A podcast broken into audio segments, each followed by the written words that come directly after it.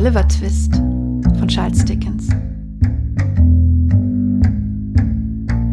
Erstes Kapitel handelt von dem Orte, an dem Oliver Twist geboren wurde und von den seine Geburt begleitenden Umständen.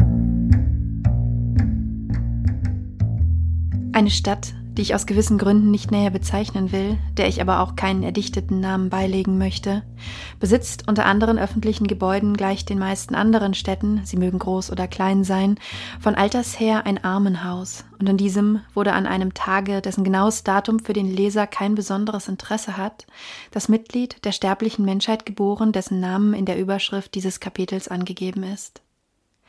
Lange Zeit nachdem der Wundarzt des Kirchspiels ihn in diese Welt der Mühen und Sorgen befördert hatte, blieb es äußerst zweifelhaft, ob er lange genug leben würde, um überhaupt eines Namens zu bedürfen.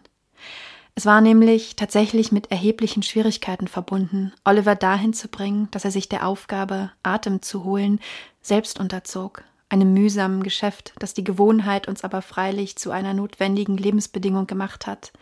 Eine Zeit lang lag er nach Luft schnappend auf einer kleinen Matratze aus Schafwolle und schien sich in der Schwebe zwischen dieser und jener Welt zu befinden, wobei die Waage sich entschieden zugunsten der letzteren neigte.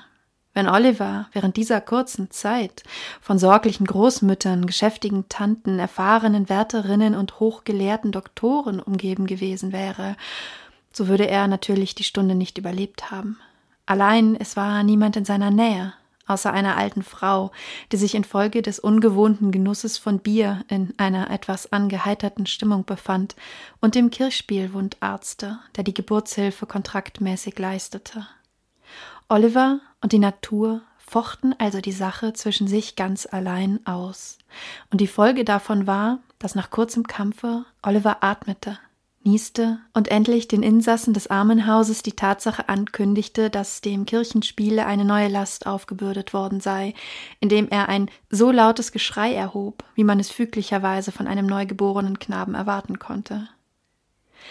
Als Oliver diesen ersten Beweis von der freien und selbstständigen Tätigkeit seiner Lungen gab, bewegte sich die geflickte Decke, die nachlässig über die eiserne Bettstelle gebreitet war. Das bleiche Antlitz einer jungen Frau erhob sich matt von dem harten Pfühle, und eine schwache Stimme brachte mühsam die Worte hervor Lassen Sie mich das Kind sehen, dann will ich gern sterben.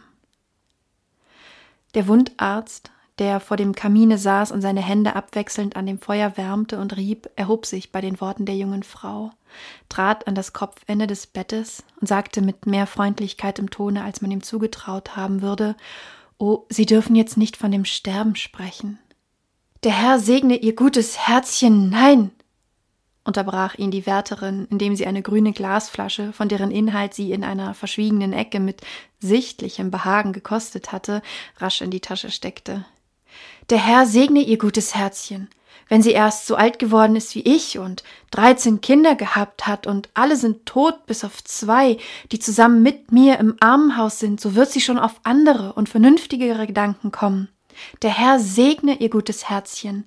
Bedenken Sie nur, Frauchen, was es heißt, Mutter eines so süßen kleinen Lämmchens zu sein. Diese tröstlichen Worte schienen ihre Wirkung zu verfehlen. Die Wöchnerin schüttelte den Kopf und streckte die Arme nach dem Kinde aus. Der Wundarzt reichte es ihr, sie küsste es, heftig erregt, mit den kalten, weißen Lippen auf die Stirn, fuhr mit den Händen über ihr Gesicht, blickte wild umher, schauderte, sank zurück und starb. Es ist aus mit ihr, sagte der Wundarzt nach einigen Bemühungen, sie wieder zum Leben zurückzubringen. Das arme Kind, sagte die Wärterin, indem sie den Pfropfen der grünen Flasche aufhob, der auf das Kissen gefallen war, als sie sich niederbeugte, um das Kind aufzunehmen. Armes Kind. Sie brauchen nicht zu mir zu schicken, wenn das Kind schreit, fuhr der Wundarzt fort, während er kaltblütig seine Handschuhe anzog. Es wird wahrscheinlich sehr unruhig sein. Geben Sie ihm dann ein wenig Hafergrütze. Er setzte den Hut auf, trat noch einmal an das Bett und sagte Die Mutter sah so gut aus. Woher kam sie? Sie wurde gestern Abend gebracht, erwiderte die Wärterin, auf Befehl des Direktors. Man hatte sie auf der Straße liegend gefunden und sie muss ziemlich weit hergewandert sein, denn ihre Schuhe waren ganz zerrissen. Aber woher sie kam oder wohin sie wollte, das weiß niemand.